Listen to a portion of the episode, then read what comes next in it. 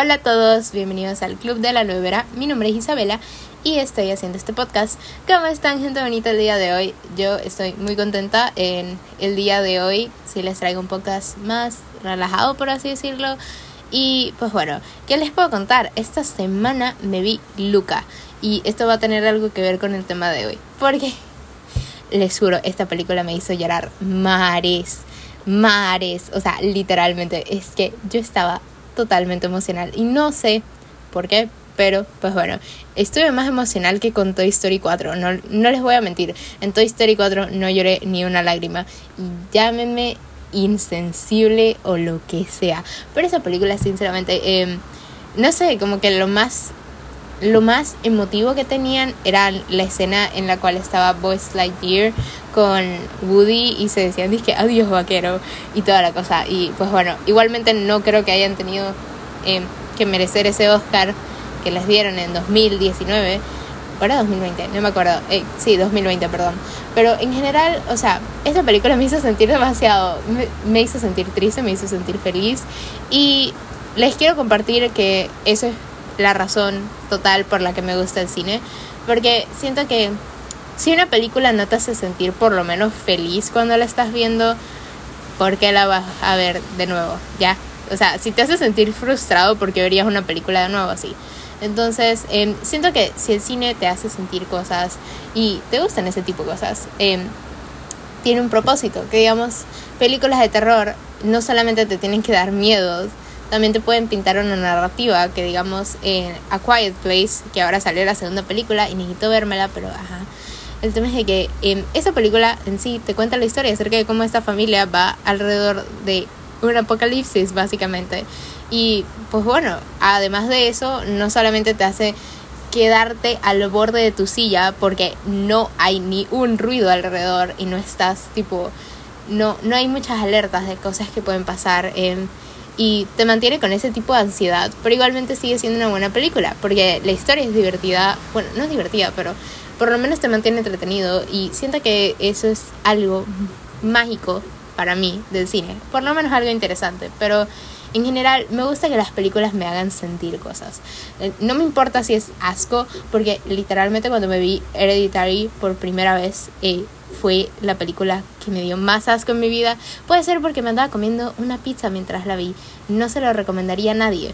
Pero em, en general, o sea, me gusta que las películas puedan transmitir emociones y puedan transmitir diferentes interpretaciones acerca de una sola narrativa.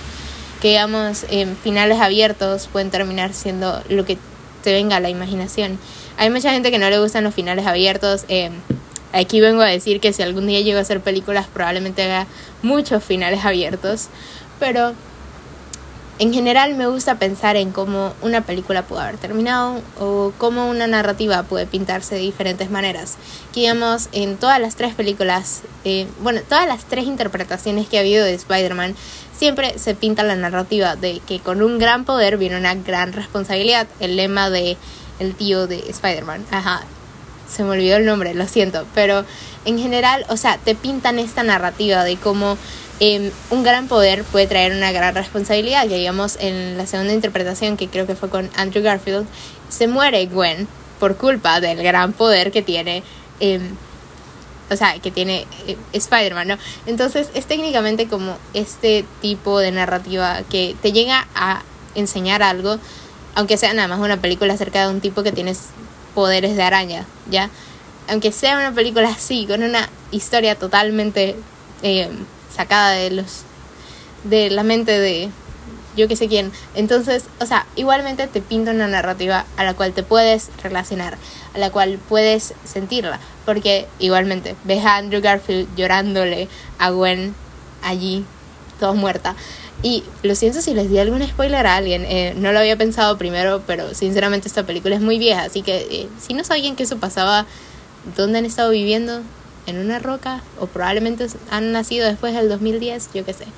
Pero en general me gusta pensar bastante en cómo ciertas películas te pueden cambiar totalmente la vida. Que digamos, cuando yo vi Little Woman antes de la pandemia, me sentí tan liberada después de ir. Luego obviamente llegó la pandemia y pues bueno, eh, listo, esa fue la última película que vi en cine. Pero en general, o sea, hay ciertas películas que te hacen cambiar una perspectiva en todo el mundo. Que digamos, Luca, vuelvo a hablar de esto porque la película me gustó bastante, no te voy a mentir. Y aunque sea una narrativa pequeña, simple, no es algo que obviamente Pixar no haya hecho antes. Que digamos, hay películas como Wally. O sea, es una narrativa ya muy sabida, es algo bastante normal, algo que ya todo el mundo sabe, es una historia bastante simple, pero que igualmente te hace sentir algo, te da un mensaje, como el que debería ser tú mismo y etcétera. Todas estas narrativas que Pixar y etcétera Disney siempre nos han intentado pintar. Y hay mucha gente que ha tomado la interpretación de esta película como representación LGBTQ. ¿Por qué? Porque de verdad es muy obvio. Y entre mucha gente, me incluyo yo, esta película tiene una narrativa muy queer y el que me diga que no, eh, probablemente está ciego, porque ¿vieron esa película? Tiene mucha narrativa queer. Literalmente los colores de Luca cuando es un Sea Monster, el tipo literalmente tiene los colores de la bandera gay. Así que yo solo digo, esta película tiene mucha alegoría queer y aunque los directivos de Disney y el mismo director ha dicho que esto es solamente acerca de una amistad, mucha gente lo lee de otra manera y tienen todo el derecho de hacerlo. Pero en general me gusta cómo muchas personas pueden sacar una interpretación diferente y de cómo en ciertos años puede ser que esta película de verdad sea representación LGBT, puede ser que Disney cambie su mente y de que muchos niños crezcan con este tipo de historias eh, que tienen una buena narrativa acerca de este tipo de mundo. Entonces, en general no es algo nuevo, porque siempre se han visto este tipo de historias de el pez que sale del agua y termina viviendo en un mundo totalmente nuevo. Em, lo hemos visto en millones de series y películas, pero en general a mí sí me hizo sentir bastante bien porque la película lo hace con buenos personajes que tienen carisma y mucha química entre ellos. Julia es mi personaje favorito y sinceramente eh, cuando la vi con mi mamá, mi mamá tipo, ese eres tú literalmente. Entonces, ajá, si, si, si buscan una amiga como Julia, aquí estoy yo. Pero en general, no les voy a dar más spoilers, miren esa película, es una obra de arte. Y que, que Disney ni siquiera haya puesto un precio extra por Luca me duele, me duele en el alma. O sea, le pusieron precio extra a Cruella y Cruella no estaba mal, ese soundtrack estuvo increíble, pero ¿por qué no le pondrías precio extra a Luca? O sea, le han estado haciendo mucho daño a Pixar porque no le pusieron extra pago a ¿cómo es que se llama? Soul y tampoco le pusieron extra pago a Luca. No sé, no sé qué está pasando, pero ajá, probablemente desprecian a Pixar ahora. Entonces, Ahora, sí, hablando un poco más alejado de ese tema, el propósito del cine, o por lo menos para mí, es el poder relacionar tu historia a la vida cotidiana. Eh, no importa si es Avatar acerca de criaturas azules, igualmente te puedes relacionar a la historia. No importa si es acerca de Rápido y Furioso en el cual hacen carreras de autos. No me he visto todas las películas de Rápido y Furioso, por favor no me maten. Eh, nada más me voy a ver la 9 que acaba de salir, pero ajá, eh, no me las he visto, así que si no sé de qué va, pues bueno, si no es acerca de carreras de autos, lo siento, pero en general, o sea, que digamos son películas que te intentan pintar una narrativa y que te hagan relacionarte una historia o que te cuenten una historia que te pueda abrir los ojos de cierta manera. Ahora, hay películas como Suicide Squad que probablemente no intenten hacer eso, pero igualmente son historias que te hacen sentir algo y te hacen perderte del mundo por un tiempo, a menos de que sean biopics, pero en general, o sea, que digamos hay películas como 500 días con ella. Es mi película favorita y voy a morir diciéndolo bueno, probablemente no, probablemente vengan mejores películas, pero en general 500 días con ella me ayudó bastante. Es una película que me abre los ojos acerca de cómo el romance no siempre va a ser lo que tú esperas. El romance no siempre va a ser como Tom lo esperaba. Que Tom, nuestro personaje principal, él esperaba un romance grande con Summer. Y hay mucha gente que piensa que Summer es la villana y hay mucha gente que piensa que Tom es el villano de su propia historia. ¿Por qué? Porque tenían narrativas diferentes que se pueden ser interpretadas por un público diferente. Ya, digamos, yo puedo decir que Summer no era la villana y que Tom nada más es un narrador no muy convencional, porque nada más vemos su lado, no el de Summer. O hay gente que piensa que straight up Tom es el villano y que Summer no se merecía a alguien así. Y pues bueno, eh, ajá, todo el mundo está pendiente de sus opiniones, pero sinceramente me gusta bastante cómo el cine lo puedes interpretar de muchas diferentes maneras.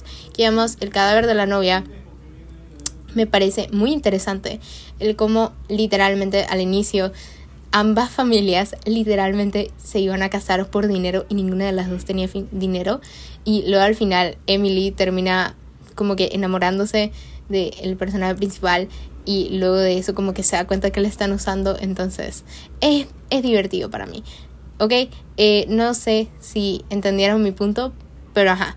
Entonces también hay películas como Heathers. Heathers es considerada un un filme de culto, no sabría cómo decirlo ni explicarlo, pero es técnicamente una película que no tiene sentido alguno, pero llega a tener una audiencia muy grande. Que llamamos Heathers es como una interpretación acerca de cómo la sociedad literalmente seguirá siempre a las personas eh, más influenciantes, por así decirlo, que digamos todo el mundo sigue los pasos de Heather y pues bueno, hay una masacre en esa escuela, no vamos a hablar acerca de eso, porque si no se han visto la película, mírensela.